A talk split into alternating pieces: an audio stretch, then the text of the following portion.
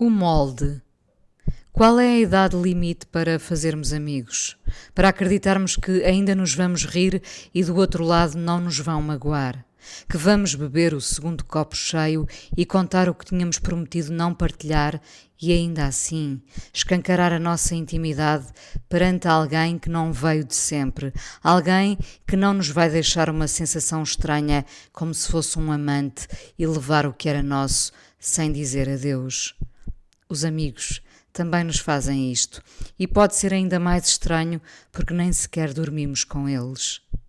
Na primeira vez que tive uma amiga, deve ter começado no feminino, lembro-me de vir para casa mais forte, como se tivesse posto massa num molde que estava vazio, um fato que precisava de colete, uma blusa que não via laço. O Cesarini assalta-me sempre com aquela simplicidade que me grita constantemente ele há tantas maneiras de compor uma estante. Todos nós enchemos salas com amigos que nem o eram. Foram um simulacro, às vezes uma tentativa fraca de nos enganarmos. Meia garrafa bebida, uma vida cheia partilhada. A amizade é malvada quando nos leva a acreditar que aquelas pessoas são quase perfeitas, o tal molde que já tinha o nosso desenho. Os primeiros amigos vão gozar conosco. Vamos a medo confessar que afinal gostamos de alguém e eles vão acenar, dar uma palmada nas costas, um abraço apertado, uma SMS com emojis feios, mas calorosos.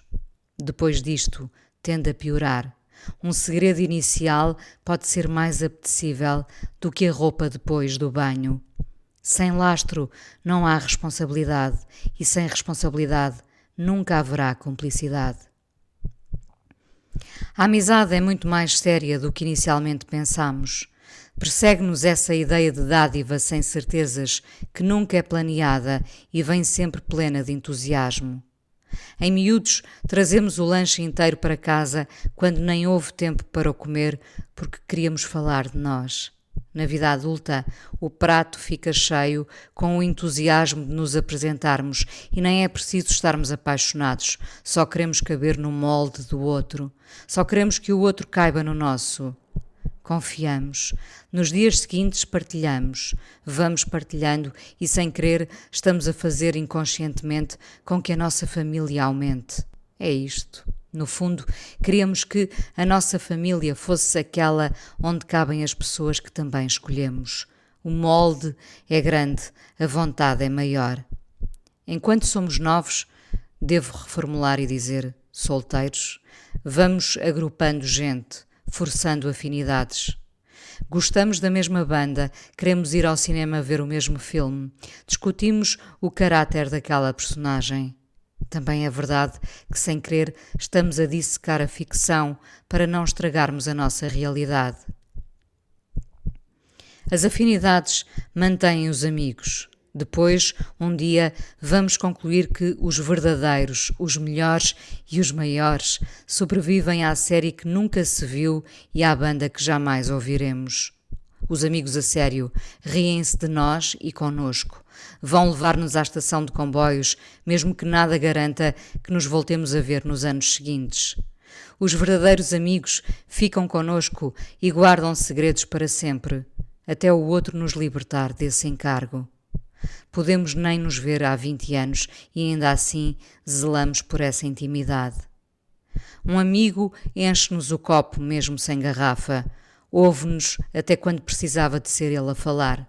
No regresso a casa dirá: Da próxima vez falo eu. O amigo a sério pressente a nossa angústia em dias silenciosos, ouve-nos quando estamos mudos. A primeira vez que tive uma amiga foi como se tivesse arranjado um casaco quente para todos os invernos.